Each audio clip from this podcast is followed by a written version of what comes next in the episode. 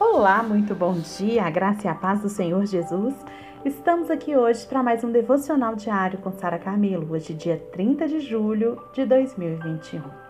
Estamos falando sobre Mateus, esse personagem tão parecido com a gente, esse personagem que não teve a menor dúvida quando ele foi chamado por Jesus para segui-lo. Esse personagem que marca né, a vida ali de toda uma cidade pela sua transformação. Ontem eu parei o devocional falando que eu ia contar uma história do, que o pastor Max Lucado conta né, no seu livro Gente como a Gente. Vamos lá então. Há algum tempo, eles pediram né, que o pastor Max Lucado participasse de um jogo de golfe. A partida incluía dois pregadores, o líder de uma igreja e um Mateus dos tempos modernos. A ideia de passar quatro horas com três cristãos, sendo dois deles mestres do púlpito, não agradou muito esse Mateus. O seu melhor amigo, um discípulo de Cristo e também seu chefe, insistiu para que ele fosse e então ele concordou. Tenho satisfação de dizer que ele considerou aquela experiência agradável. À altura do nono buraco, ele se virou para mim e disse sorrindo: Estou muito feliz pelo fato de vocês serem caras normais. Eu acho que ele quis dizer o seguinte: eu fico feliz que vocês não tenham tentado me converter e nem jogado um monte de versículos bíblicos na minha cara. Obrigado por rirem das minhas piadas e também por contarem outras. Obrigada por serem pessoas normais. Não tivemos de baixar o padrão, mas também a gente não precisou fazê-lo sentir-se culpado. Fomos agradáveis, normais e agradáveis. Às vezes, o discipulado se define dessa maneira, queridos: ser uma pessoa normal. Em uma pequena comunidade rural lá dos estados de Arkansas, uma mãe solteira ela tinha um bebê muito frágil. De vez em quando, a vizinha tomava conta da criança para que ela pudesse fazer as compras. Depois de algumas semanas, essa vizinha passou a oferecer mais do que apenas o seu tempo. Ela, ofereci, ela compartilhou a sua fé e aquela mãe solteira fez a mesma coisa que Mateus. Ela se tornou uma seguidora de Cristo. Amigas da jovem mãe se opuseram a ela. Você sabe o que essas pessoas ensinam? Questionaram. Eu vou dizer para vocês o que eu sei, respondeu ela. Elas tomaram conta do meu bebê. Acho que Jesus gosta desse tipo de resposta. Você concorda comigo? Gente, nós precisamos tirar toda essa religiosidade da nossa vida e de achar que somos mais santos quando a gente está isolado. Isso não existe no cristianismo. Jesus, ele se achou no meio daqueles que mais precisavam. Jesus, ele se achou no meio de todos aqueles que queriam segui-lo, que queriam estar com ele.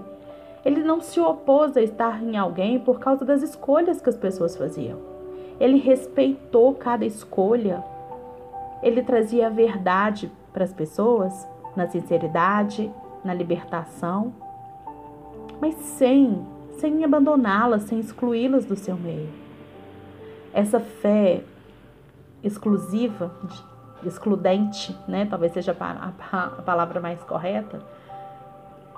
Ela foi crescendo, foi crescendo quando a igreja parou de olhar para Cristo como seu modelo e passou a olhar para si mesmo e começou a se enxergar como alguém que como juiz, como alguém que pode julgar e condenar.